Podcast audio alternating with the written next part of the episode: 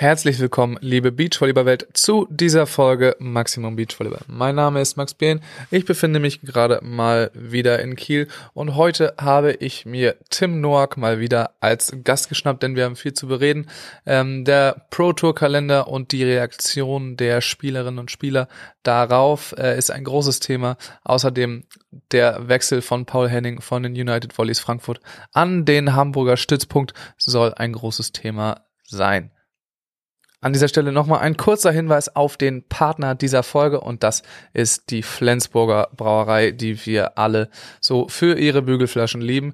Wusstet ihr zum Beispiel, dass das Flensburger Pilz, was man heute eben kennt, eins der herbsten Pilsener Deutschlands ist und nach der Rezeptur schon seit 1922 gebraut wird in Flensburg. Ihr könnt auch diesmal wieder eine Kiste Flens gewinnen. Dafür müsst ihr nur jemanden markieren unter dem Post zu dieser Folge, der bei Instagram hochgeladen wird. Also einfach einen Freund markieren, der auch vielleicht gerne eine Kiste gewinnen möchte. In diesem Sinne viel Spaß mit der Episode.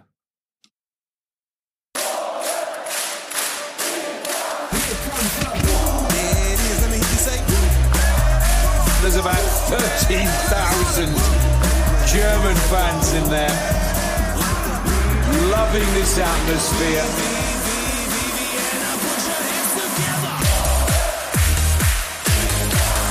And the German fans are on their feet. Hallo Tim, schön, dass du da bist und auch schön, dass du wieder in unseren Landen hier langsam bist. Ja, hi Max, hast mich ja auch, eine Woche hast du mir Verschnaufpause gelassen und jetzt in der zweiten Woche, in der ich wieder in Deutschland bin, darf ich schon wieder ans Mikro, ich freue mich. Erzähl mal kurz, äh, wo du dich so rumgetrieben hast. Man konnte das ja auf Instagram eigentlich ganz gut verfolgen. Äh, ich war ziemlich genau zwei Monate in Mosambik. Ähm, da ist das Headquarter von der Marine Megafauna Foundation. Das ist die Organisation, die ich mit Manta Hari unterstütze. Und normalerweise geht, oder bisher geht das Geld nach Indonesien, weil dort ja meine Heimat ist in Sachen Ozean sozusagen. Ähm, aber dadurch, dass Indonesien nach wie vor nicht wirklich äh, zur Debatte steht, zu bereisen, beziehungsweise man irgendwie, ich glaube, sieben Tage Hotelquarantäne hätte, habe ich dann gesagt, weil ich das eh schon immer mal machen wollte, dass ich dann nach Mosambik äh, äh, fliege und mir dann das Headquarter anschaue. Und das war eine sehr beeindruckende Zeit. Ich habe äh, sehr viel für und mit Mandahari machen können, habe da praktisch ja wie ein bisschen hospitiert ähm, bei den Forschern und ja, war natürlich auch so schön in 30 Grad und äh, Sonnenschein zu sein in der Zeit, wo es hier nicht so schön ist. Und alle ohne Ausnahmen haben mir gesagt, als ich wieder da war, ah, du bist schon wieder da, hast nichts verpasst. Von daher ist, glaube ich, alles gut. Ja, es klingt auf jeden Fall äh, doch ein bisschen besser. So, wenn man einfach mal nur das Wetter nimmt, dann würde es ja auch schon reichen. Ja. Also ist gar nicht schlecht. Und dann hast du da ähm, für Mantahari irgendwelche neuen neuen Projekte dir auch ausgedacht oder äh, was genau, genau hast du da? Also letztendlich jetzt halt so den größeren Teil der der Marine Megafauna Foundation kennengelernt. Und wie gesagt, halt, ich war mit denen, äh, habe Forschungstauchgänge mit denen gemacht, war dann mit denen auf dem auf dem Boot, äh, wenn die ähm, ja, andere Missionen hatten, also auch so Remote-Video-Geschichten. Ähm, war bei Bildungsprogrammen dabei, war bei den Schwimmkursen dabei, habe einfach so ein bisschen äh, Insights bekommen, was deren tägliche Arbeit so ist, ähm, um das halt dann auch ein bisschen besser zum einen zu verstehen und zum anderen dann auch zu, zu verstehen, wo oder inwiefern die halt dann eventuell finanzielle oder andere Hilfe brauchen vor Ort. Und habe auch noch ein, zwei andere Projekte besucht und äh, aufgetrieben und da ist dann auch jetzt hoffentlich was dabei, ähm, womit Reset Sports bzw. Beach Air dann einen sozialen Aspekt bekommt. Das ist mir immer ganz wichtig bei den Projekten, in denen ich involviert bin. Von daher ist es, glaube ich, eine sehr produktive Zeit gewesen. Das ist doch gut. Kann auf jeden Fall nicht schaden, sich das da äh, vor Ort einmal anzugucken. Du hast ähm, ja nicht so viel verpasst. Es ist ja vor allem an Beachvolleyball so Neuigkeiten einfach nicht besonders viel passiert. Wenn, dann sind es irgendwie negative Neuigkeiten. Ähm, aber du bist jetzt seit einer Woche wieder da. Ich glaube, es ist gar nicht äh, eine Woche her bisher, dass der neue Pro Tour oder der neue in Anführungszeichen der neue Pro Tour Kalender äh, rausgekommen ist. Ähm, hast du das auch so mitbekommen? Ich kann mir vorstellen, du warst erstmal aber relativ ähm, überschwemmt mit, äh, mit Arbeit und anderen Sachen, die du zu tun hattest, als du wieder kamst. Genau. Also ich habe sowohl äh, den passiven Instagram-Konsum in Afrika ziemlich eingestellt. Also ich habe zwar selber noch gepostet, aber äh, habe da eigentlich wenig bis nichts mitbekommen, was irgendwie ziemlich schön war und äh, komme auch jetzt nicht so ganz hinterher. Ich habe nur ein paar Reaktionen gesehen und gelesen, ähm, ja, dass die Spieler jetzt die aktualis den aktualisierten Kalender, ähm, sagen wir so, dass der nicht wirklich für bessere Stimmung gesorgt hat. Ja, also man muss sagen, äh, ich weiß gar nicht, ob ich eine Folge damals gemacht habe zum, zum Kalender. Wir haben ja zum Beispiel zusammen die, die neue Pro Tour erklärt. Ja. Äh, waren uns da ja auch eigentlich einig, dass das gar, gar nicht schlecht klingt, so wie sie sich das ausgemalt haben. Ähm, und dass In der das Theorie. in der Theorie nun mal funktionieren kann. Jetzt stehen wir leider vor der Situation, dass ähm, der Kalender nicht die Anzahl an Turnieren beinhaltet, ähm, die das System machbar machen würden. Und das war schon beim letzten Kalender, war es ein großer Aufschrei in der Spielerschaft. Äh, mit Martin Ermakau habe ich drüber geredet in der Folge, also wenn man sich das nochmal anhören möchte. Ähm, da in der Phase von Mai bis Oktober kein einziges Challenger-Turnier geplant ist, was ja die quasi zweite Liga sein soll, beziehungsweise das Turnier, womit man sich dann in die wirklich lukrative äh, erste Elite 16 Kategorie spielen kann. Und das äh, stellt natürlich jetzt so, keine Ahnung, 80, 90 Prozent der Beachvolleyball-Teams, wenn nicht mehr, ähm, vor die Frage, ob sie es noch so machen können, wie sie es gerade machen. Denn sie hätten dann im Sommer eben keine internationale Saison. Und genau, dieser Kalender ist jetzt gerade äh, ist jetzt gerade rausgekommen. Die haben jetzt, also was heißt, der Kalender ist halt rausgekommen. Äh, jetzt die zweite Version, da haben sie einfach die die ersten Turniere so ein bisschen rumgeswitcht. Also ich glaube Mexiko, Brasilien, da äh, wurde ein bisschen rumgetauscht so. Ja. Und äh, danach hat sich leider nicht viel verändert. Und äh, dann gab's ein, ja, also ich weiß nicht, ob es in letzter Zeit schon mal so, so eine große Reaktion auf Social Media von, äh, von allen Spielern, äh, die das betrifft, gab. Hast du, äh, das wollte ich fragen, hast du das erstens schon mal so erlebt, dass die Spieler sich so äh, aufgeregt haben über sowas und kannst du es nachvollziehen? Also ich kenne es bisher nur in Deutschland, dass alle sich äh, unfassbar aufregen über Verband und Strukturen. äh, das ist jetzt auf jeden Fall eine neue Hausnummer, dass es international ist. Äh, ich fand es ganz witzig bei dem, bei dem Post von dem Metral, von dem Schweizer. Ähm, da sind auch, also ich glaube, das war so einer der größeren oder der ausführlicheren. Ja, da das war der, der Kick-Off davon. Der Kickoff, okay. Ja. Ja. und ich meine, dass dann hier, äh, sei es ein Sven Winter, ein Florian Brian, Marco Kratiker drunter kommentieren, ist ja irgendwie klar, aber auch ein Sheriff fand ich, Ja. fand ich gut, der ja da wirklich äh, ja, sanft gebettet in den Top 3 der Welt ist und da mit Sicherheit jetzt überhaupt nicht betroffen ist, also von dem Thema, aber der hat trotzdem da irgendwie einen Applaus reingeschickt. Ähm, also ich glaube, allen ist es klar, dass es einfach für die Sportart selbst, ähm, vielleicht für die Ver Vermarktung der Spitze ist es natürlich ähm, gut, in Anführungszeichen, aber für alles, was nachkommt, und davon lebt ja eine Sportart, ähm, ja, ist das schon eine, eine ziemliche Katastrophe. Und ich glaube auch, dass das, also wenn das jetzt nicht besser wird, beziehungsweise das jetzt gerade die Perspektive ist, die Spielerinnen haben, ähm, die ja vielleicht jetzt 15, 16, 17 sind, ähm, glaube ich nicht, dass die Motivation groß ist, da jetzt eine Beachvolleyball-Karriere zu starten, weil ja, so schön und äh, mit äh, ein bis fünf Sterne Turnieren und hier und da und überall und zumindest dann noch irgendwie okay Preisgeld wie vor zumindest irgendwie fünf, sechs, sieben Jahren noch, ist es halt irgendwie nicht mehr. Ja, das habe ich jetzt gerade auch irgendwo gehabt. Äh, da war so die Frage, welchen Tipp gibst du jungen ähm, Volleyballspielern mit? Leute, bleibt in der Halle.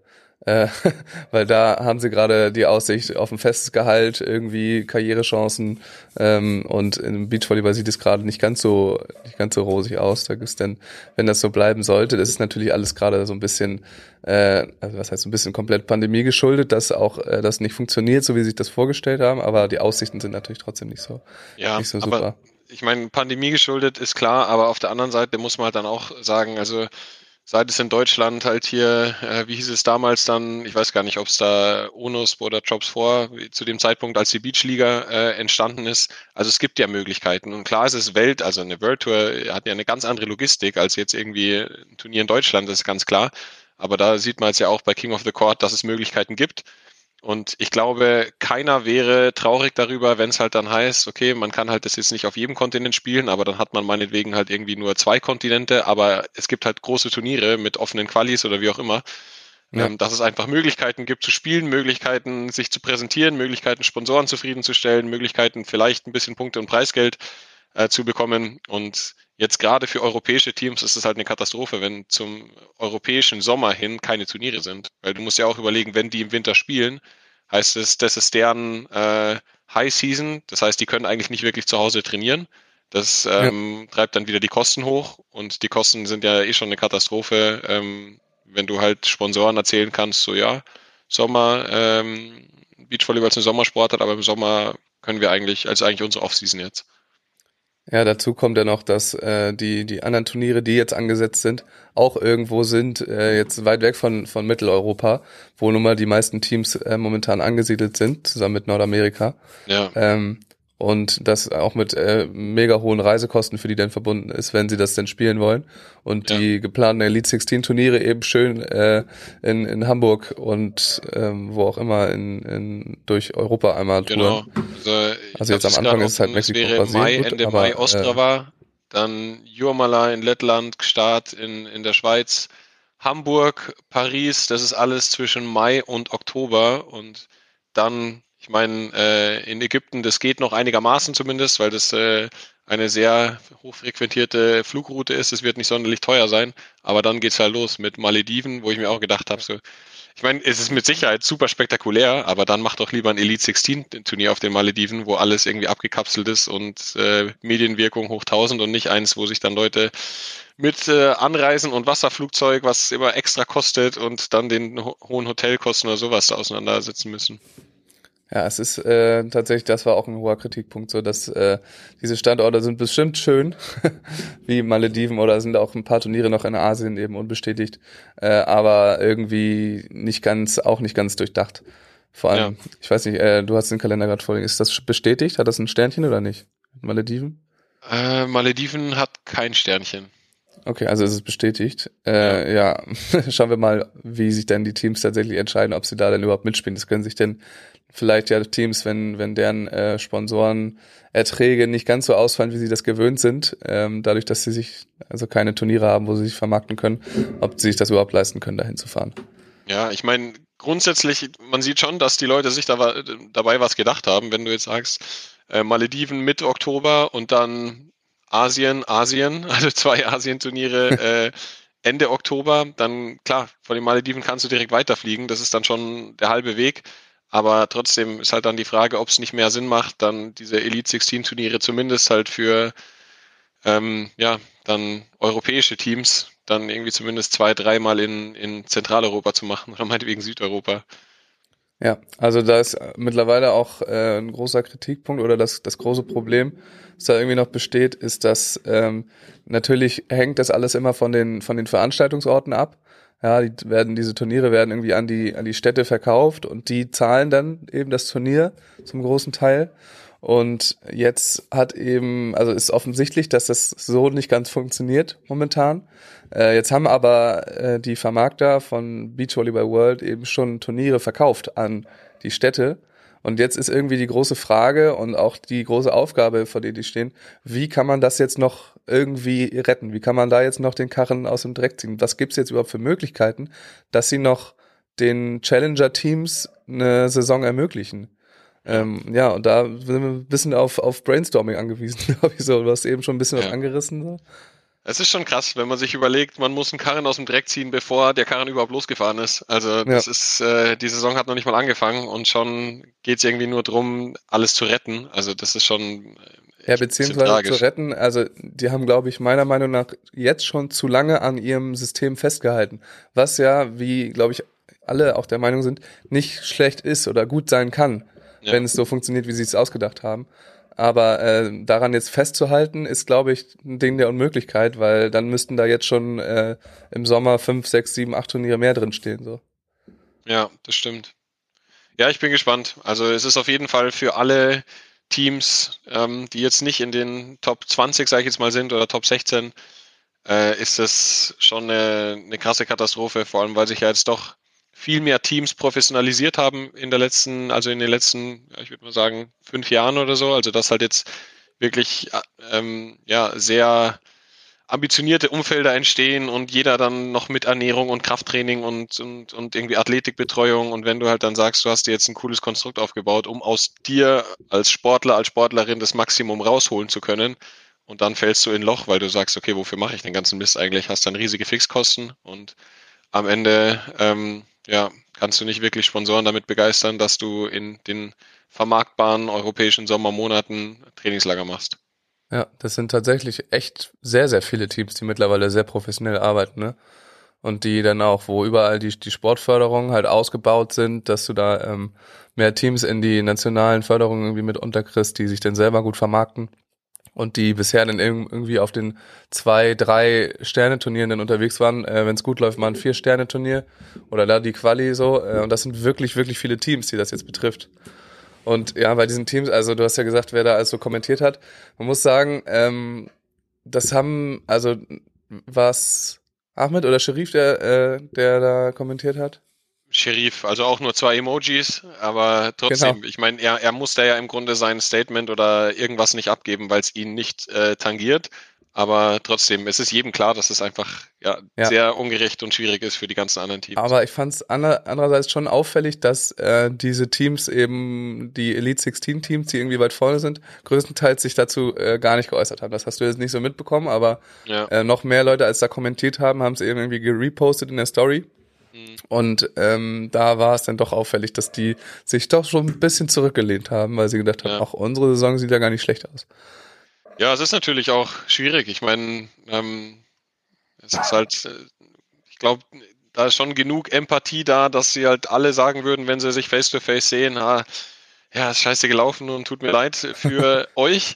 Aber auf der anderen Seite, ähm, ja, ist es halt trotzdem, ist es halt Profisport. Und wenn die am Ende dadurch mehr Medienzeit bekommen, ihre Sponsoren besser vertreten können, eine super planbare Saison haben und ein riesen Preisgeld einstecken können, dann ist ja für die Top 16 alles besser geworden. Ja, das, uh, da war kurz die Stimme weg.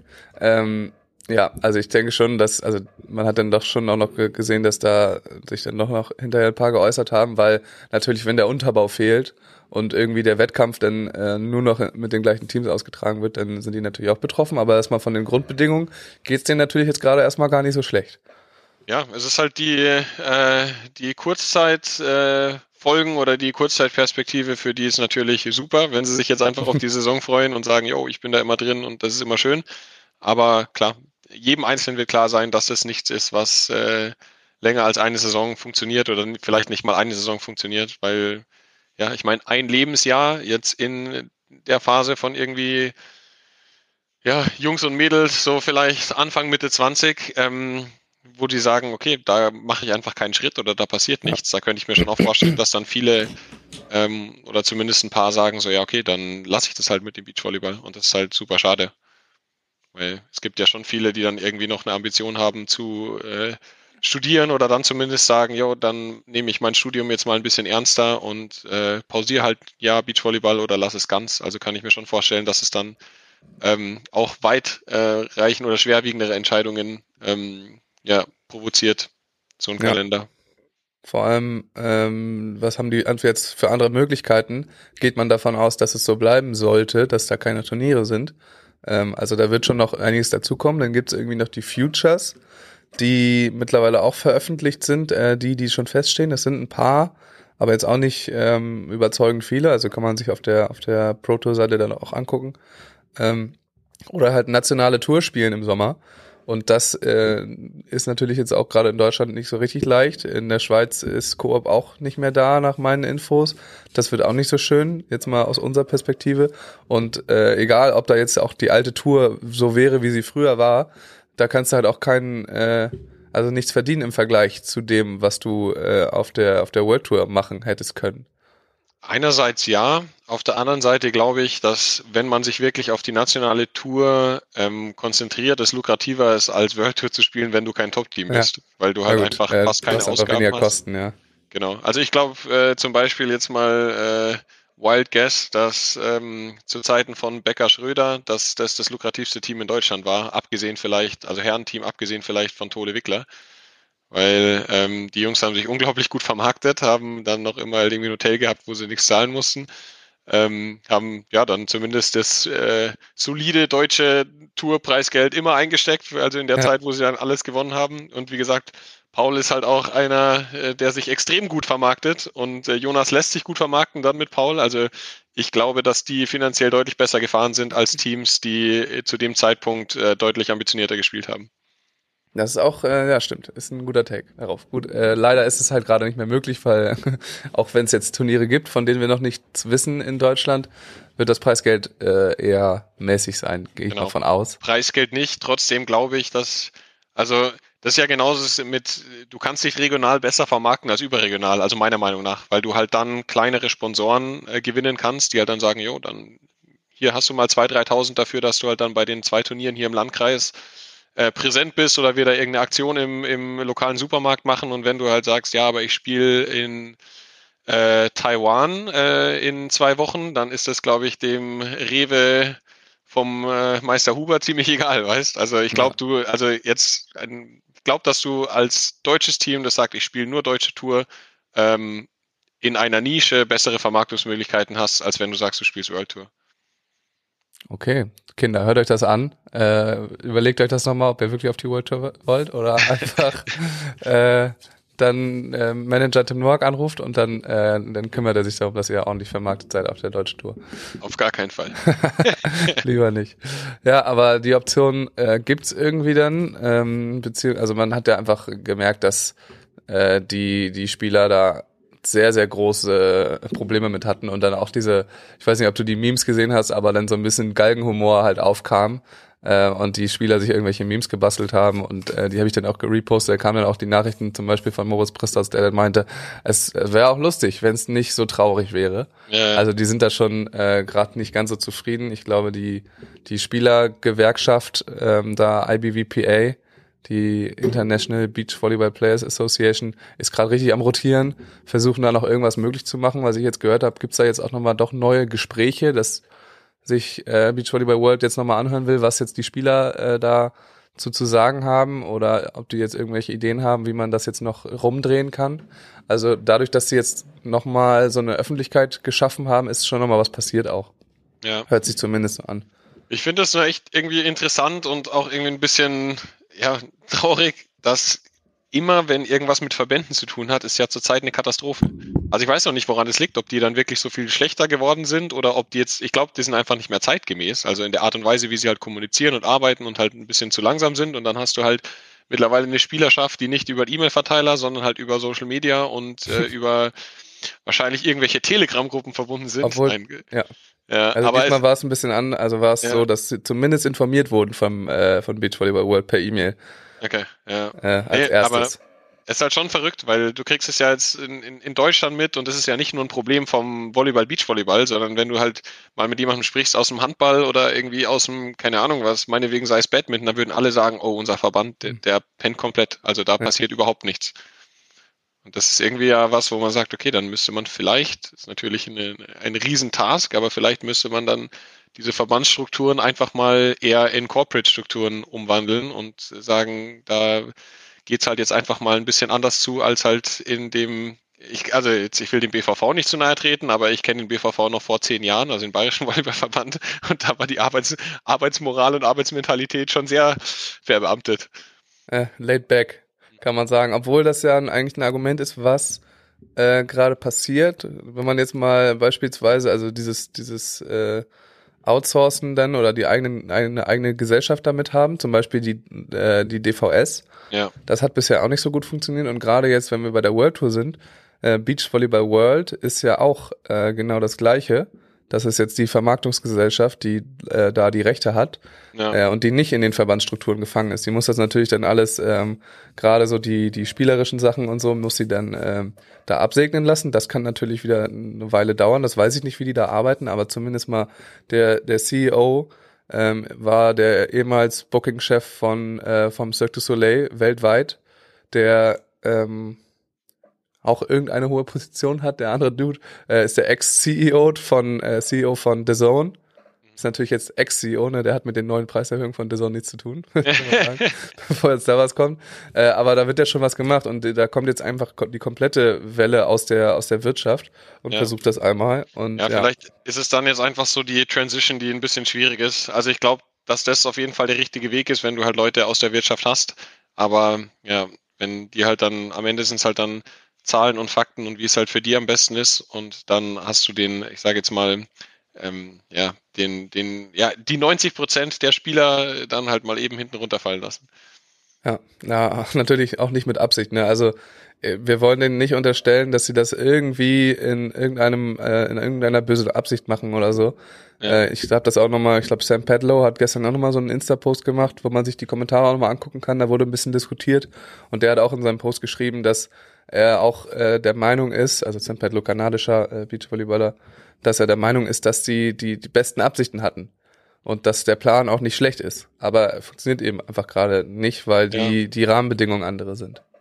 Ja, aber das ist doch, also ich weiß nicht, was, was, was du da für eine, für eine Meinung dazu hast, aber kenn, kennst du irgendjemanden, der gerade happy ist mit, also gerade ist natürlich auch wieder schwierig wegen den letzten zwei Jahren, ist pandemiebedingt, aber der so in den letzten fünf oder zehn Jahren zufrieden war mit der Organisation seines Sports oder halt seines, seines Sportsverbands. Also mir fällt es dann echt schwer, aber da weiß ich halt auch nicht, woran das liegt, weil wenn du jetzt, also es gibt ja schon, es sind ja nicht nur unfähige Leute, die dann sich um sowas bemühen, und vielleicht ist es halt einfach so unglaublich komplex, dass du halt äh, ja keine Möglichkeit hast. Also du kannst es nie allen recht machen, aber das ist schon irgendwie für mich eine sehr offene Frage, warum das einfach scheinbar nicht möglich ist, da was zufriedenstellendes hinzu, hinzubekommen. Also es ist auf jeden Fall, ähm, da hast du auch schon gesagt, kein exklusives Volleyball-Beachvolleyball-Problem. Das gibt's in, in allen Sportverbänden. Unser höchster Sportverband in Deutschland, äh, der DOSB, hat, geht da allen voran und hat Riesenprobleme. Ähm, ja, ich weiß nicht, wo, also es liegt natürlich an zwei Sachen. Einerseits, dass du halt diese, du hast, ein Verband ist ja einfach ein großer Verein oder ein Verein von anderen Vereinen. Ähm, und das führt natürlich immer das, also der ist so durch und durch demokratisch organisiert. Du hast irgendwie ein, eine Mitgliederversammlung, die eigentlich entscheidet oder zumindest über Personal entscheidet. Ähm, und dann ähm, entscheidet dieses Personal dann über, über den Rest, äh, was da abgeht. Und du musst halt irgendwie alles immer über das und das und das Gremium noch absegnen lassen, durch die Sachen gehen lassen. Und das macht es einfach schon mal extrem langsam. Und dann hast du gerade zum Beispiel im DOSB oder was man jetzt auch vielleicht äh, im Volleyballverband auch unterstellen kann, immer wenn dann so Präsidenten oder so dann gewählt sind, ähm, dann möchten sie das auch gerne bleiben. Ja, Und dann möchten sie irgendwie, das ist dieses, keine Ahnung, so ein bisschen Machtding, obwohl man ja, weiß ich nicht, wie viel Macht man im Sportverband dann am Ende haben kann. Aber wenn man da eben nur mal an der Spitze ist, ähm, dann möchte man da irgendwie bleiben und dann kann das auch sein, dass so ein Verband dann ähm, oder der sein Präsident oder Präsidentin dann äh, Dinge macht, die jetzt nicht für den Sport oder für den Verband das Beste sind, sondern für, die, für das eigene Personal und für den eigenen äh, ähm, Präsidenten. So, das Dann ist, ist glaube ich, ein Problem in der Organisation mit, mit drin gleich. genau. Aber das ist, glaube ich, allgemein ein allgemein ein politisches Problem. Also, Ja. ja. wenn immer äh, Personen sagen bzw. Macht über andere Menschen haben, dann kommt es oft zu genau diesem Problem. Aber gut, da machen wir jetzt ein, ein sehr, sehr großes und philosophisches Fass auf. Ja, aus Versehen, da wollen wir gar nicht bleiben. Aber genau, das ist ein allgemeines Problem und eben sind Verbände davon nicht äh, befreit. So, Ja. das, äh, die, die haben genau das Gleiche. Ähm, genau, ich wollte noch einmal darauf hinaus jetzt, äh, dass tatsächlich ja die die Spieler jetzt nur so laut waren und so so hörbar, dadurch, dass der äh, Quentin Metral ähm, da diesen Post gemacht hat und da einmal seine Meinung dann auf Englisch äh, kundgetan hat, auch wahrscheinlich einfach aus dem äh, Grund, dass er da äh, möglichst viele mit erreichen wollte und auch das vielleicht was lostreten wollte. Aber das finde ich auch immer wieder auffällig, dass man ähm, auch, wenn wir in Deutschland irgendwelche Probleme hatten, äh, dass immer einer irgendwie den ersten Schritt machen muss, Ja. ein so ein Statement absetzen muss und dann ging es richtig los. Dann ging es ab. Aber vorher Ja. äh, hat man irgendwie noch nicht so wirklich viel gehört. Ja, das ist halt irgendwie auch so ein bisschen unsere Social Media Kultur, ähm, dass am Ende muss einer vorangehen und dann gibt's viele Trittbrettfahrer, was in, an, ich finde Trittbrettfahrer dann gerade in dem Kontext äh, nicht mal ein negatives Wort, sondern wenn sich halt dann jemand da ermutigt fühlt, dann auch den Mund aufzumachen. Aber klar, es ist natürlich halt jetzt viel einfacher. Ich meine, alle, sag ich jetzt mal, mittelpopulären bis also jeder, jeder mittelpopuläre Beachvolleyballspieler, jede Beachvolleyballspielerin da irgendwie auf der World Tour hat ein paar tausend Follower. Und ähm, damit erreicht man halt zumindest schon mal ein paar Leute und die folgen sich alle gegenseitig, dann wandert er schnell den, in den Stories, dann hast du einen Schneeballeffekt und auf einmal weiß die ganze Szene. Es ist ja trotzdem noch eine super kleine Szene, selbst äh, der internationale Beachvolleyball. Ja. Und auf einmal ist es in jedem Instagram-Feed ganz oben, außer in meinem, weil ich den nicht nachgeguckt habe. Aber ähm, ja, es ist schon jetzt irgendwie, wird zu einem Phänomen, da hast du recht. Äh, ja, aber es ist ja auch nicht schlimm, also man kann es ja auch verstehen, weil da muss sich dann auch einer wirklich Zeit nehmen, äh, das auch einmal zu erklären, damit es alle zu verst äh, alle verstehen, muss da irgendwie äh, sich Gedanken machen, wie er das jetzt ausdrückt alles. Und der, was machen die anderen? Die machen äh, Repost und sagen totally oder so. Ja. Äh, und das reicht dann auch schon als Statement, was ja nicht schlimm ist, aber es ist natürlich ein ganz anderer Aufwand einfach. Ja, und die Person, die halt damit anfängt, ist halt die, die dann damit letztendlich halt den, in der Öffentlichkeit steht. Also es war ja auch hier mit dem äh, Statement von Paul da im letzten Sommer, der sich da zu diesem, ähm, ich würde mal sagen, zu diesem Kindergarten geäußert hat ähm, oder zu diesem Streitpunkt ähm, da im deutschen Volleyballverband.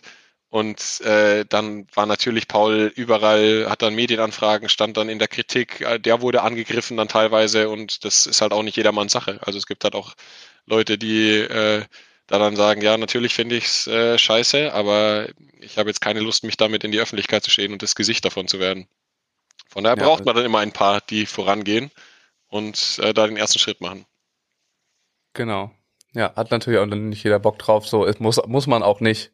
Ähm, ist dann gut, dass dann da jetzt irgendwie auch viele Leute mit aufgesprungen sind. So, aber genau, also festhalten können wir eigentlich. Es ist eine wirklich äh, alles andere als optimale Lage gerade. Da stehen viele Teams wirklich vor, also vor krassen Entscheidungen teilweise, wenn es so bleiben sollte, ob sie überhaupt irgendwie weiterspielen. Ähm, wir haben es ja in Deutschland auch gesehen, dass dann wirklich einige Teams zu sagen, ja, jetzt bin ich verletzt, dieses Jahr spiele ich nicht, habe ich keine Lust, da irgendwie den Aufwand zu, zu fahren. Ja. Ähm, und das kann im World Tour Volleyball auch passieren, weil wer will jetzt einfach ein ganzes Jahr trainieren? Äh, ohne irgendwie Geld reinzukriegen, das äh, ist nicht machbar und oder auf der auf der nationalen Tour zu spielen ja. ist vielleicht noch machbar, äh, aber da muss man ja auch sagen, das haben wir noch gar nicht gesagt. Ähm, am Ende dieser Saison geht der äh, Olympiazyklus los und ja. da ist nochmal eine ganz andere Hausnummer jetzt die Frage, was was damit passiert, weil ähm, Stefan Burmanns hatte, hatte neulich noch äh, gesagt, es gilt jetzt eigentlich für die, den bestmöglichen Start in der Saison zu kriegen, also bevor der Kalender rauskam, den bestmöglichen Start, damit man dann zum Ende der Saison ähm, in Elite am besten drin ist, damit man dann Punkte für Olympia sammeln kann. So der Plan, äh, bevor jetzt die, die, äh, ja, die mangelnden Turniere rauskamen. Und da ist jetzt die ganz große Frage, wie löst man das Problem? Also nicht, dass ja, du jetzt eine Antwort Es verzerrt halt natürlich alles. Es verzerrt ja. natürlich alles und ich habe da schon auch viel Empathie mit den ganzen Teams, die da drin hängen.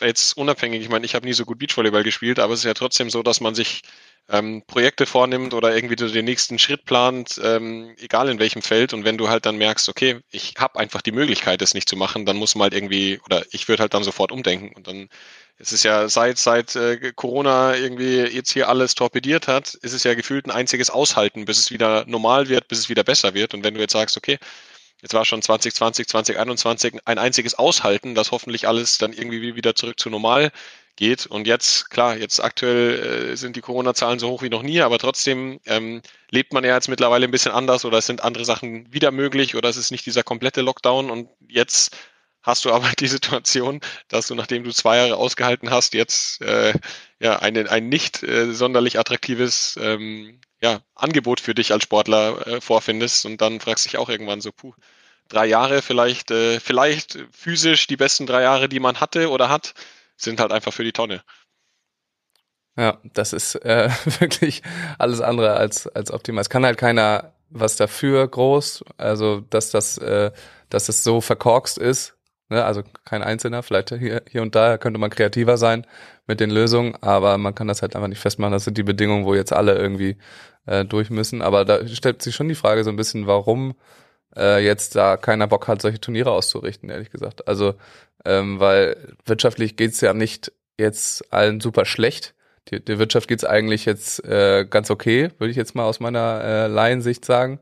Ähm, aber sie sind einfach ziemlich ängstlich, ne? Die, die äh, die Standorte da irgendwie jetzt Zusagen zu machen, ähm, bevor, also die müssten ja trotzdem irgendwie Geld bezahlen und dann findet das nachher gar nicht statt. Ähm, da ist natürlich, äh, ja, will man jetzt auch noch nicht sagen, okay, machen wir auf jeden Fall. Ja, es ist halt einfach nichts planbar. Also ich habe es jetzt äh, wieder selbst erfahren. Ich habe halt äh, ein paar Messen und, und Märkte und so weiter gebucht gehabt, halt für Mandahari jetzt im, im Frühjahr und die sind alle jetzt schon in Sommer verschoben und ich hatte für ja. den Sommer aber auch welche gebucht und das heißt, dass die halt jetzt halt dann teilweise übereinander fallen und du hast halt einfach na, trotzdem nach wie vor keine Planungssicherheit mit irgendwas, weil einfach dann auf einmal wieder alles anders sein kann und ich glaube, wenn du halt ein Event für mehrere tausend Menschen äh, planst oder planen willst mit einer riesigen Infrastruktur und halt dann ja auch, ich meine, äh, da können viele, die jetzt in den letzten zwei Jahren irgendwas ausgerichtet haben, Lied davon singen mit sei das Hygienekonzept oder irgendwie sonst was allem. Das ist halt einfach jetzt nicht mehr so, yo, ich mach mal was und guck mal, wie es wird, sondern du musst halt einfach ähm, dir sehr sicher sein und halt auch extrem in Vorleistung gehen für ja. alles, was du organisierst.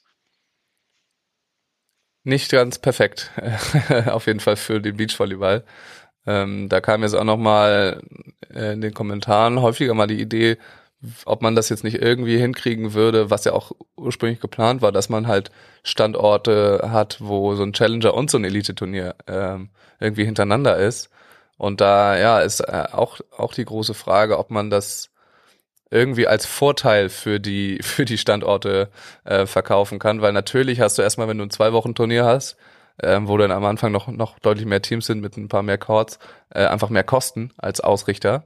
Aber für die FIVB, die ja alle diese Turniere irgendwie zu verantworten hat, ähm, ist es ja, müsste es ja eigentlich ein Vorteil sein und, und günstiger sein, so auch mit dem, keine Ahnung, Transport von den ganzen Sachen, die da dann hingekarrt werden müssen. Ob man das irgendwie schafft, äh, ich stecke da nun gar nicht drin in irgendwelchen Zahlen, was sowas kostet, sonst was, ähm, das eben den, den Standorten als, als vorteilhaft äh, oder den irgendwie einen Anreiz dazu zu geben, weil das wäre natürlich für, für die Spieler äh, richtig gut. Ja, ja klar, es ist halt, weiß nicht, mir fällt da jetzt keine gute Metapher ein, aber es ist halt irgendwie schwierig, wenn du das Top-Produkt schon vermarktet hast und dann versuchst du noch das, äh, das zweitbeste Produkt dann noch irgendwie für trotzdem ja Geld, auch wenn es wahrscheinlich günstiger ja. ist, halt dann irgendwie noch mit unterzuschieben. Das ist, äh, keine Ahnung, wie wenn du dir ein neues Auto kaufst und sagst, ja, eigentlich brauchst du kein zweites Auto, aber du kannst eins haben, das kostet halb so viel, ist auch nicht so gut, aber kaufst trotzdem. Ja. Und dann denkst du, ich kann aber nur eins fahren, aber äh, genau. ja, die das, ja, aber genau. Ja, also wenn, wenn, wenn ich jetzt überlege, keine Ahnung, wie das jetzt äh, da ist in zum Beispiel Mexiko, wahrscheinlich ist es dann auch vor irgendeinem riesigen Hotel und dann wird da irgendwie eine Struktur drumherum gebaut und dann äh, wird da wie so ein bisschen ein Event, vielleicht so ein Festival und dann sagst du, es ist alles angelegt auf eine Woche, also auf ein Turnier und dann heißt, okay, äh, Weltklasse Beachvolleyball in Mexiko und dann ist es ja schwierig, ein Side-Event zu vermarkten, das dann eine Woche vorher ist. Ach, und übrigens nicht ganz Weltklasse Beachvolleyball auch in Mexiko eine Woche ja, vorher. Es ist schwierig, aber es ist schon auch machbar, ne? Also natürlich. Ich, das ist halt eine finanzielle Frage. Genau, aber jetzt gerade vielleicht nicht in Mexiko, sondern wenn man das an einem Ort hat, äh, wo vielleicht auch Beachvolleyball eine, eine, äh, eine Nummer ist, so, wo halt Beachvolleyball gespielt wird, wenn du irgendwo an einen amerikanischen äh, Strand gehst, wo einfach äh, die Leute auch zwei Wochen sich einfach Beachvolleyball angucken würden äh, ja. von alleine. Aber vor der Aufgabe steht jetzt Beach Volleyball World, irgendwelche solche Konzepte sich auszudenken, wie man das noch irgendwie gebacken kriegt, äh, dass man da noch Turniere ranhängt oder so und ja. äh, jetzt nochmal nachverhandelt, weil die Verträge sind ja dann, wenn da kein Sternchen dran ist, vielleicht schon unterschrieben. Und ja. zu sagen, ah, wir hätten da noch eine Sache. Habt ihr vielleicht noch mehr Zeit für uns? Äh, es sind 64 Teams mehr, okay? ja, und äh, ein paar Tage und wir brauchen mehr Felder. Ja. Aber vor ja. der Aufgabe stehen die jetzt ist eine schwere. Ich, wir werden das, wir werden es verfolgen. Ja, ich bin sehr gespannt. Wir sind gezwungen, es auch zu verfolgen. Ja. äh, da wird man nicht drum rumkommen, da das äh, mitzubekommen.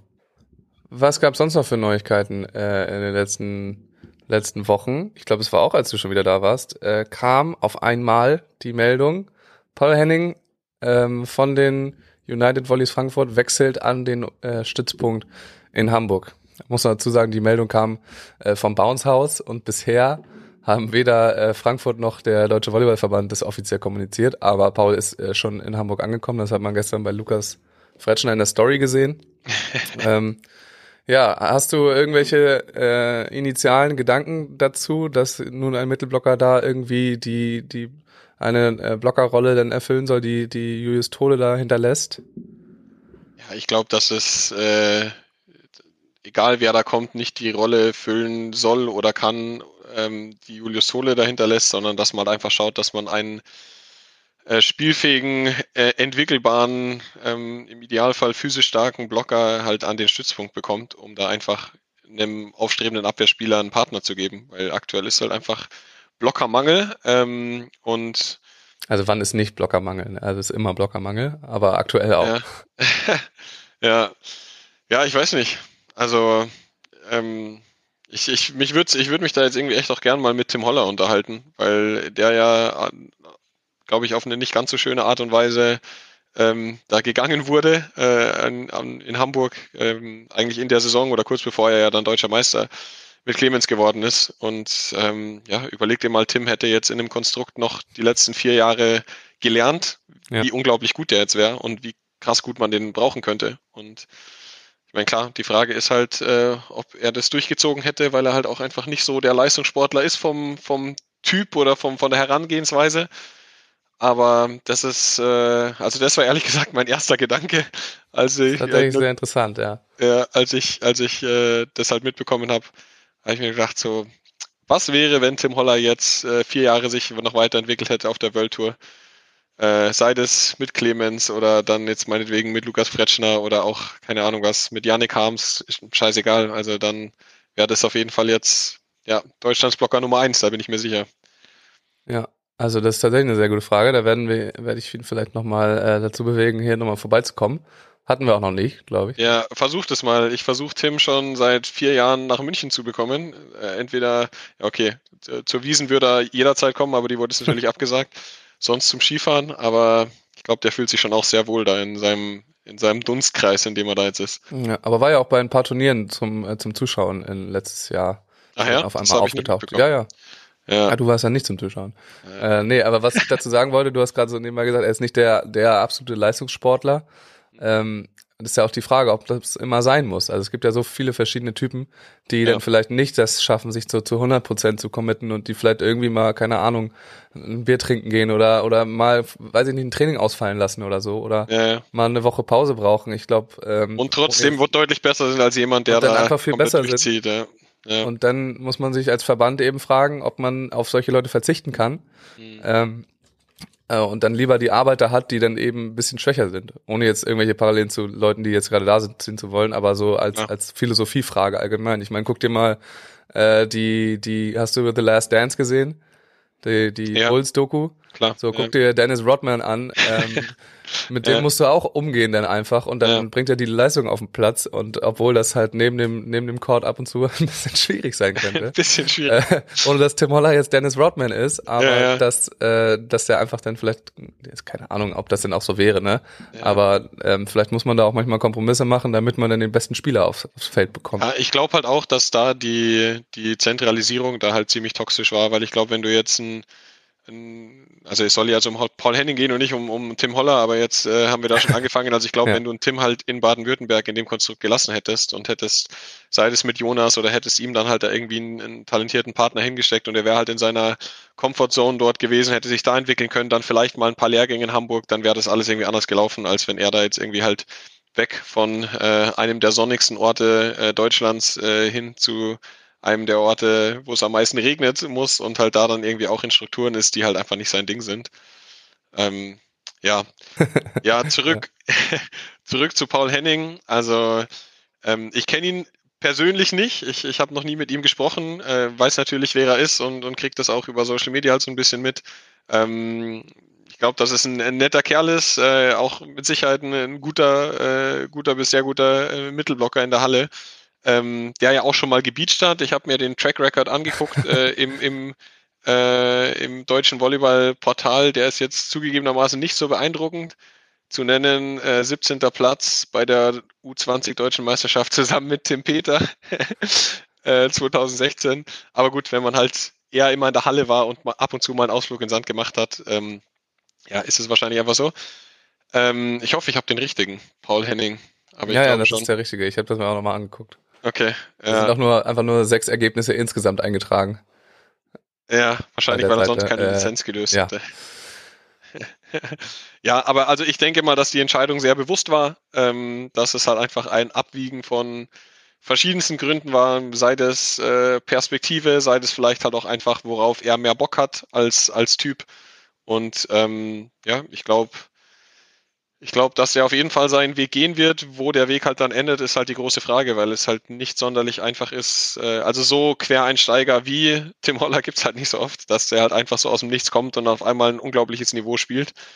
Ähm, aber ja, äh, ich bin, ich bin sehr gespannt. Ich bin auch gespannt. Ich meine, ich bin ja stehe bekanntlich auch äh, den Pretschner sehr nahe und habe da auch regelmäßig Kontakt und habe auch mit Lukas gesprochen ähm, und habe ihn natürlich gefragt, äh, mit wem spielst du jetzt? Wie, wie sieht's aus? Und ähm, ja, also ich, ich weiß es nicht. Vielleicht äh, ist Lukas mittlerweile auch so ein Profi, dass er es schon weiß und mir nicht äh, sagen würde. Oder ich bin so ein Profi, dass ich es weiß und jetzt nicht veröffentlichen würde. Aber ähm, also ich weiß es nicht und ich, es hat sich für mich authentisch so angehört, als würde er es auch nicht wissen. Ähm, und das ist schon auch irgendwie ein bisschen verrückt, weil äh, Sven muss sich ja noch entscheiden. Und ähm, wenn Sven jetzt ja einen von Robin oder Lukas nimmt, dann, ähm, also ich glaube jetzt in Sachen, äh, ich glaube dann, wenn schon wäre es Lukas, halt einfach, weil Lukas halt schon weiter ist als Typ und äh, ja, jetzt glaube ich gerade in Sachen Sideout oder den ganzen anderen, anderen Elementen ähm, einfach ein höheres Niveau spielen kann als Robin.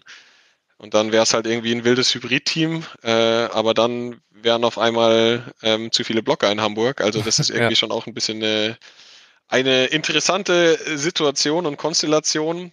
Aber long story short, äh, ich weiß nicht, ob äh, Paul Henning, also ich, keine Ahnung, kann ja sein, dass der jetzt ein Jahr trainiert und auf einmal merkt man, krasser Athlet im Sand, unglaubliche, äh, unglaubliche Übersicht nach kürzester, kürzester Zeit und äh, der kann World Tour mitspielen in einem Jahr und World Tour vielleicht dann äh, auch mal zwei, drei Spiele im Hauptfeld gewinnen in zwei Jahren. Keine Ahnung. Aber ja. es fällt mir aktuell ein bisschen schwer, daran zu glauben. Aber du sagst es auch, ne? die Timeline, mit der kann man ungefähr rechnen. Also jeder, der jetzt denkt, okay, Paul Henning geht an Stützpunkt, äh, schnappt sich da irgendwen und los geht's. So, da gibt's mehrere Probleme. Erstens muss er erstmal so weit entwickelt werden. Also World Tour Volleyball ist nun mal was anderes nochmal als Mittelblocker in der ersten Liga und zwar komplett anders, andere Sportart. Zweitens hat der Mann keine Punkte, nicht ein. Äh, die müssen sich jetzt erstmal ganz hart erarbeitet werden auf irgendwelchen Futures ähm, oder auf der deutschen Tour auch, da kriegst du ja auch ein paar internationale so. Oder da muss auch äh, die, die Spielpraxis entwickelt werden.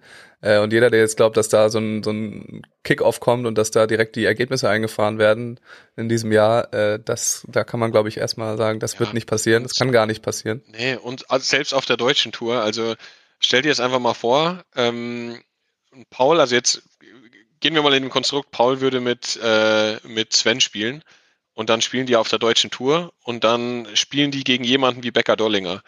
Und ein hoher Blocker mit einem absolut abgezockten Abwehrspieler, da sehe ich jetzt, äh, also wie gesagt, ich habe Paul noch nie Beachvolleyball spielen sehen, aber jetzt allein so wie ich das mir vorstelle, wenn jemand frisch aus der Halle kommt, dann glaube ich nicht, dass die da gewinnen am Anfang. Und nee, äh, dann hast also du erstmal nicht nur gegen die, ja. wen triffst du da gerade noch auf auf äh, Bezin, Kühlborn, oder so. Also das sind echt einige ja, Teams. Auch Ponywatz, Erdmann, Timmermann, Ponywatz, Ponywatz. Ja, sind, äh, da müssen, da müssen allein in Deutschland schon viele Teams erstmal geschlagen werden von jemandem, der halt ja. jetzt das letzte Turnier, was jetzt gelistet ist, äh, ist äh, 2020 in Kategorie 1 Turnier in Königs Wusterhausen, äh, wo er Fünfter geworden ist.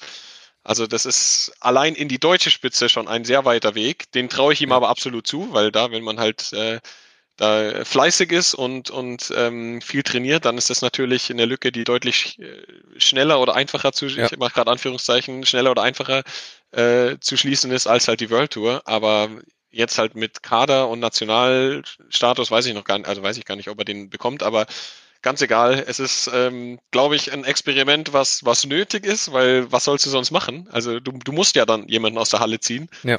Ähm, und ja, äh, am Ende ist es halt dann auch die Frage, wen bekommst du aus der Halle weg? Jemanden, der halt da jetzt irgendwie einen hochdotierten Vertrag hat, ist wahrscheinlich ein bisschen schwierig da rauszubekommen oder jemanden, der sagt so, ja, ich bin aber Nationalspieler und ich, äh, äh, mir geht's eigentlich super in der Halle. Ähm, ja, irgendwie ja. einfach äh, schwierig, eine schwierige Grundvoraussetzungen. Ich würde sagen, nicht unmöglich, aber äh, ich bin auf jeden Fall skeptisch, aber mit gedrückten Daumen.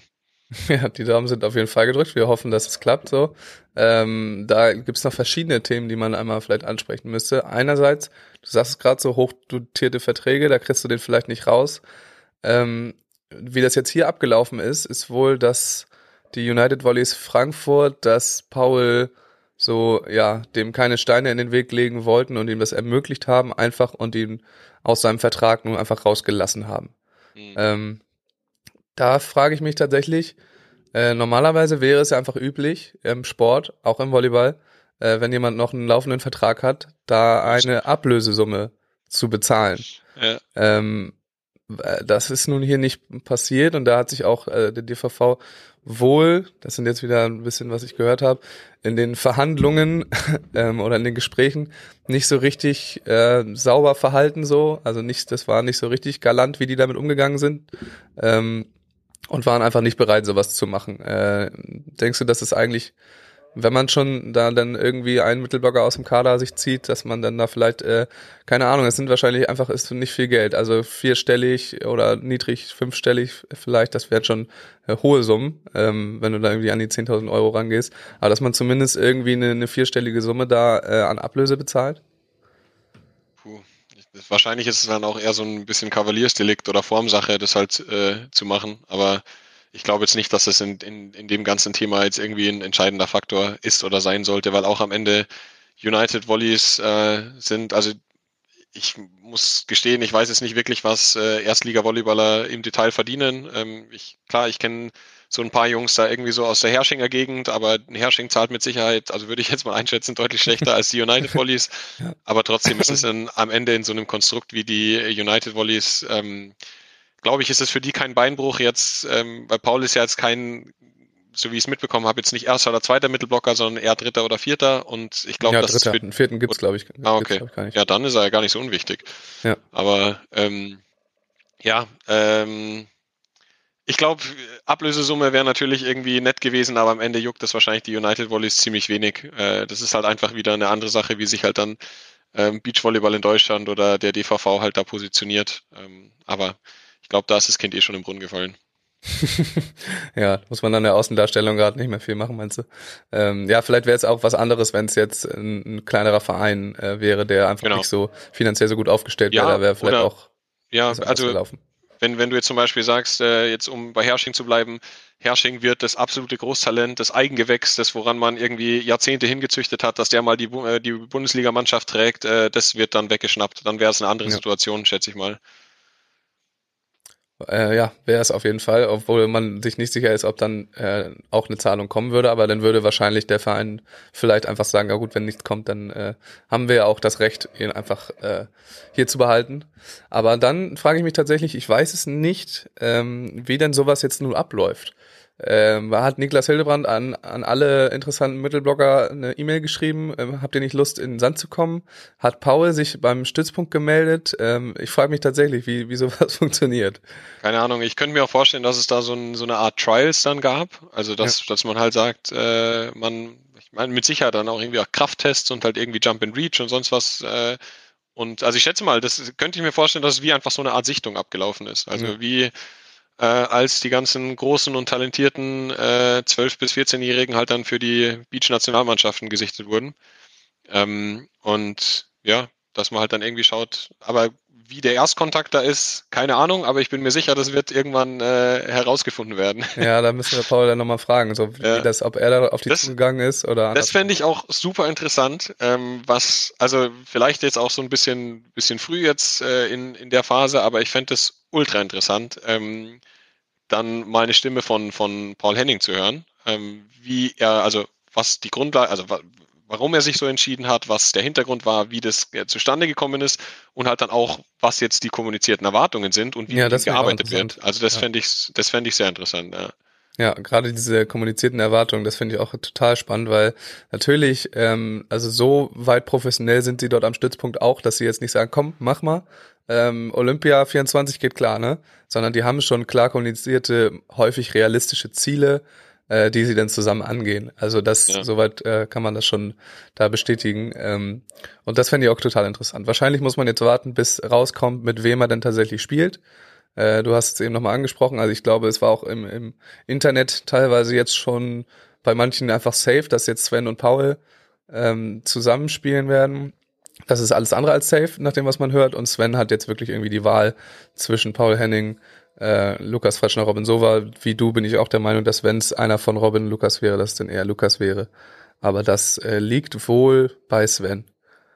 Ja, bin ich gespannt. Vor allem, äh, ich meine, ich kenne Lukas ja auch aus seiner Jugendzeit noch sehr gut und da hat er im Sand am Anfang geblockt, ähm, weil er da halt mit einem Abwehrspieler gespielt hat. Und also ich finde das, also wenn ich Lukas damals gesehen habe, so hätte, ähm, oder ich habe ihn ja gesehen, dann würde ich sagen, Lukas ist äh, talentierter im Block als in der Abwehr. Oh. Ähm, weil er halt. Sagen ja auch viele über Sven. Ja, also ähm, ich meine, mittlerweile hat sich Lukas natürlich äh, krass entwickelt in der Abwehr, obwohl er jetzt rein was äh, die, die, den Skill Abwehr angeht, immer jetzt noch nicht super überragend ist, ähm, aber ist halt einfach extrem athletisch und super schnell. Aber Lukas springt halt einfach extrem gut und ja. hat halt eine sehr, sehr gute Grundausbildung, also eine sehr gute Grundtechnik, auch eine gute Blocktechnik. Ähm, hat genug Rumpfspannung und wenn man den am Netz springen sieht, dann schaut er auch mit dem Kinn drüber. Also ähm, ja. der ist schon auch hoch. Und ich glaube, dass das schon auch ein fieses Hybrid-Team werden kann, weil Sven mit Meter 97 ähm, ist ja jetzt auch kein schlechter Blocker in dem Sinn. Hat ja auch mit Lars Lückemeier da irgendwie schon Tourstop gewonnen in, in Deutschland, wo er geblockt hat. Klar, das soll nicht der Anspruch sein. Aber ich glaube, dass das kein hoffnungsloses Hybrid-Team wäre, ähm, was jetzt irgendwie da komplett äh, lost ist in, in der Position Block. Nee, und äh, so an Sprungkraft und Rumpfspannung fehlt es den beiden auf jeden Fall nicht. an Körperspannung äh, soll es dem Team nicht, nicht mangeln. Das stimmt, ähm, ja. ja, das, das, die Entscheidung steht irgendwie noch aus. Ist die Frage, ob sie jetzt irgendwann bald kommt.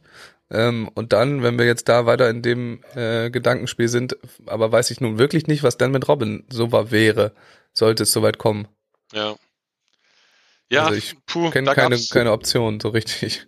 Ja, also Robin war ja eh schon irgendwie jetzt äh, so ein bisschen mal auf der Kippe gestanden, was man so gehört hat, äh, glaube ich, irgendwie im, Frühjahr oder im, im Lauf des Sommers, oder keine Ahnung, oder was im Herbst, ich weiß es gar nicht.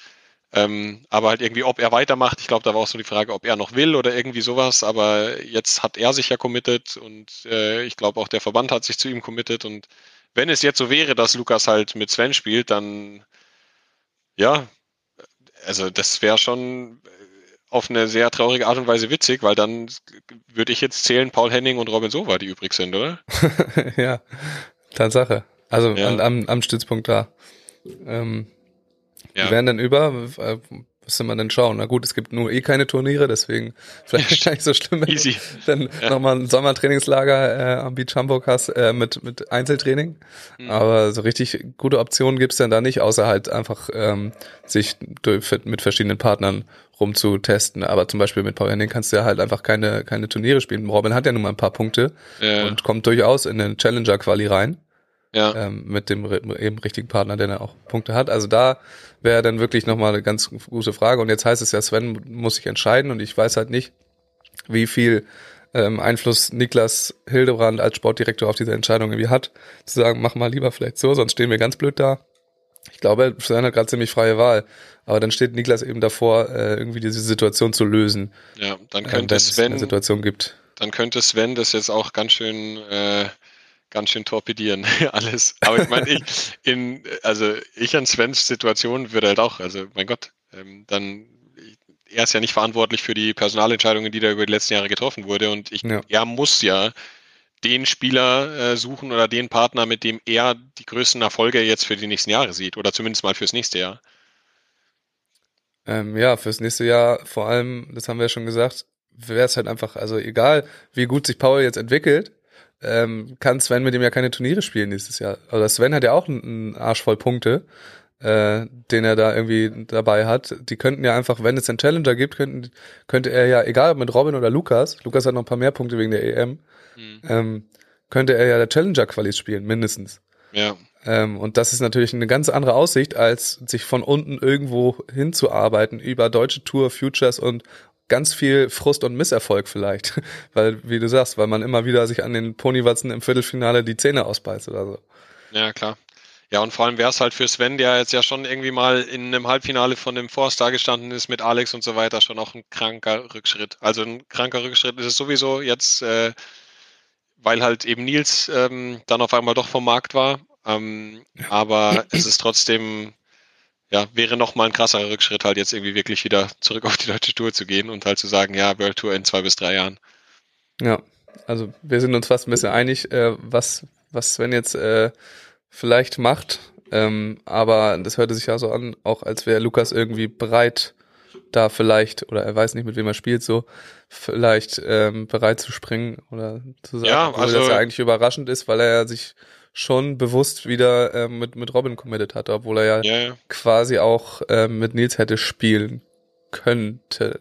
Also so, wenn man Ja, aber ich glaube, ich glaube, da ist schon die Entscheidung zuerst gefallen, dass Nils mit Sven spielen will. Also ähm, Ja, ich glaube, am Ende so so gut sich da auch alle verstehen und und Lukas und Robin äh, verstehen sich auch gut, sind so auch befreundet, aber am Ende ist es halt trotzdem eine Karriere und ich glaube, wenn man halt jetzt die Chance hat, nächsten Schritt zu gehen oder sich halt in eine bessere Ausgangsposition zu bringen für die nächsten Jahre oder fürs nächste Jahr, da ist dann auch keiner dem anderen böse. Aber Ja. es ist auf jeden Fall, also klar, Lukas hat mir jetzt nicht gesagt, so von wegen so, nee, ich spiele mit Robin, egal wer fragt. Also das Ja. ist halt einfach noch offen. So können wir es auch, glaube ich, stehen lassen. Es ist offen, aber äh, wir haben Tendenzen. Ähm, vielleicht hat, hat Sven andere Gedankengänge so und an ihm liegt jetzt am Ende. Und ich glaube, wir werden das dann schon erfahren, wenn es dann raus ist. Obwohl ja der DVV selber nicht so gut ist im Kommunizieren. Die Spieler können es ja dann doch gar nicht so schlecht. Manchmal. genau, das ist dazu, dass Paul Henning nur an den Stützpunkt gehen. Wir wünschen ihm auf jeden Fall alles Gute. Äh, dann gibt's eigentlich nur noch ähm, eine weitere Veränderung, die jetzt im, im DVV stattfindet. Und das ist, dass äh, nach 17 Jahren, stand in den ganzen Posts vom DVV, Jörg Amann ähm, die Seite wechselt. Also er geht vom Deutschen Volleyballverband äh, als Nachwuchsbundestrainer geht er äh, an den Stützpunkt in Stuttgart, trainiert da eigentlich genau das gleiche weiter, was er vorher gemacht hat. Ne? Ist ein bisschen mehr in dem, äh, genau, in der Landesjugend dann zu Hause, aber auch die, die Nachwuchsteams, die sich dann entscheiden, da an den Stützpunkt zu gehen, betreut er, ist aber dann nicht mehr für den Deutschen Volleyballverband angestellt. Ähm, hatte auch schon tatsächlich im Sommer mir das mal so geäußert, dass er auch da schon sich aus den Verbandsangelegenheiten größtenteils einfach raushält, weil er auf diese ganzen Sachen keine Lust hatte. Äh, und das ist jetzt nochmal der finale Schritt, ähm, dass er sagt, sagt, okay, jetzt lasse ich mich von wem anders bezahlen und ihr macht das, was ihr macht und ich mache hier meinen, äh, meinen Kram. Ähm, ja, was, also jetzt der DVV hat in diesem Jahr wie viele Bundestrainer verloren? Äh, und auch Top, Top-Bundestrainer verloren? Ja, auf jeden Fall mal Oleniak, Ja, also Martin Oleniak, Morph, Morph, jetzt äh, Jörg, gut, Fabian Tobias ist auch weg. ja, Ähm, eine Handvoll, sagen wir mal eine Handvoll. eine Handvoll von äh, jetzt aus meiner aus meiner Jugendzeit äh, so, da gab's noch äh, Silke Lüdicke vorher, die man an den Golf verloren hat. Elmar Habrecht, gut, weiß man nicht, ob das ein, ein Riesenverlust ist, um ihm treten zu wollen. äh, als Trainer, ich weiß nicht, ob Leo Valigolara noch da ist, aber aber äh, der Schwund ist schon da, vor allem irg irgendwie immer von den äh, absoluten Top-Trainern. Natürlich kommt noch was dazu, ne? Ähm, jetzt Katsche ist da, Alex Pritzel ist da, das sind auch äh, richtig gute Ja. Leute. Wer jetzt Jörgs Aufgabe übernimmt, weiß man nicht. ist es halt auch einfach so ein bisschen eine neue Generation jetzt. Also an den, den, also allein Katja und, und, und Alex äh, sind beides überragende Typen und jetzt auch äh, ja einfach mit einem extrem, also so wie ich es einschätze oder wie es, was ich mitbekomme, mit einem extrem hohen Volleyball-IQ und ähm, dann ist es, also finde ich schon spannend, die zwei jetzt da an dem, an dem Stützpunkt zu haben als Kollegen. Ja. Aber man weiß noch nicht, wer jetzt Jörgs alte Aufgabe übernimmt, so. Äh, Tobias Rex, der den Job hatte, den Jörg jetzt übernimmt, der wechselt nach Hamburg und übernimmt den Job, den Fabian Tobias hatte. Ähm, da eben als, ja, weiß ich auch nicht, ist das denn der Stützpunkttrainer da auch? Ähm, genau, ich weiß aber nicht, was das denn heißt, weil vorher hatte Fabian Tobias ähm, Ittlinger, äh Quatsch, ähm, Benek Schneider trainiert. Und ob er jetzt äh, dann Ittlinger Schneider übernimmt oder was er da macht, weiß ich nicht. Aber äh, so ist das Karussell nun losgestoßen, äh, nur damit wir das auch nochmal einmal erwähnt haben. Aber irgendwie, Jörg bleibt ja dem, dem Volleyball dann doch noch erhalten.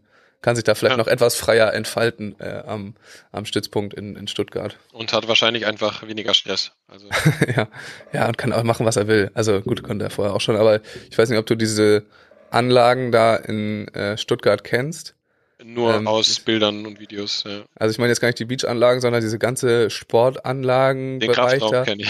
Der, der Kraftraum und der ist ja auch in diesem äh, riesengroßen Gebäude, was denn das Haus des Sports quasi ist, ähm, was bei uns so in Schleswig-Holstein so muffige Büros sind, so, so zwei Etagen, alles zusammengestaucht. Äh, Fußball und Handball teilen sich äh, irgendwie das Büro so ungefähr. Ist da so ein riesengroßes, mega neues Gebäude mit, mit Glasfassade und Kraftraum drin und, und Halle drin und so weiter. Ähm, die haben da schon auf jeden Fall ganz gut Kohle, da kann man, glaube ich, gar nicht so schlecht arbeiten. Die haben da sogar, Tobi Rex hatte äh, so, so eine Schlafcouch in seinem Büro. Sorry, Tobi, dass ich das jetzt äh, leake, aber dass man auch mal einen kleinen Snap, einen kleinen Nap machen kann, wenn man äh, gerade zwischen den Trainings ist oder so, oder ein bisschen äh, zu viel Workload gerade hat. Ja, ja das. Leben in Baden-Württemberg scheint allgemein äh, nicht so schlecht zu sein. Auf jeden Fall. Ähm, Tim, dann haben wir, glaube ich, ganz viel abgehakt heute äh, und, und ganz viele ja, Sachen berichtet und äh, darüber philosophiert hier. Und ich glaube, es reicht für heute. Wir müssen beide langsam mal anfangen zu arbeiten und zu studieren. Deswegen danke ich dir, dass du dir die Zeit genommen hast in deinem vollen Sehr gerne. Kalender. Ist immer wieder schön von dir zu hören. Und ähm, dann kann ich nur noch sagen, äh, Leute, folgt Mantahari und Maximum Beachvolleyball auf äh, Instagram, bewertet den Podcast, wo man es machen kann, auf Spotify oder Apple Podcasts. Ähm, ja, und wenn ihr Bock habt, spendet bei PayPal oder kauft euch noch eine Maximum Cap. Äh, die Links dafür findet ihr in den Show Notes. Und dann überlasse ich Tim das letzte Wort und verabschiede mich schon mal. Jo, also ich glaube 15 Maximum Beachvolleyball Caps gibt's noch und äh, da darf auf jeden Fall zugeschlagen werden. Ich glaube, meine letzten Worte für heute sind eher so, ich komme jetzt aus einer längeren Zeit in Afrika und äh, Mosambik ist ein sehr armes, aber ein sehr schönes Land. Und mir hilft es immer sehr, in solchen Ländern zu sein, um die Perspektive hier mal wieder ein bisschen eingenordet zu bekommen, weil ich dann einfach merke, wie gut es jedem Einzelnen von uns hier geht und äh, wie viel oder wie wenig äh, grundlegende Sorgen eigentlich jeder von uns hat und wie sehr man sich trotzdem über Kleinigkeiten im Verhältnis aufregt. Ähm, bestes Beispiel war jetzt eben, ich kann es jetzt noch einmal online erzählen, ich habe ein älteres iPad bekommen als mein neueres, das ich schon hatte von der Arbeit und war dann so kurz so ein bisschen so, ah, eigentlich ist das neuere ja schöner, aber diese ganzen Probleme sind einfach sowas von irrelevant und diese ganzen kleinen nervigen Sachen auch, über was wir uns jetzt hier alle aufregen, ist eigentlich überhaupt nicht relevant. Das Leben ist schön, sobald es einem gut geht und man gesund ist.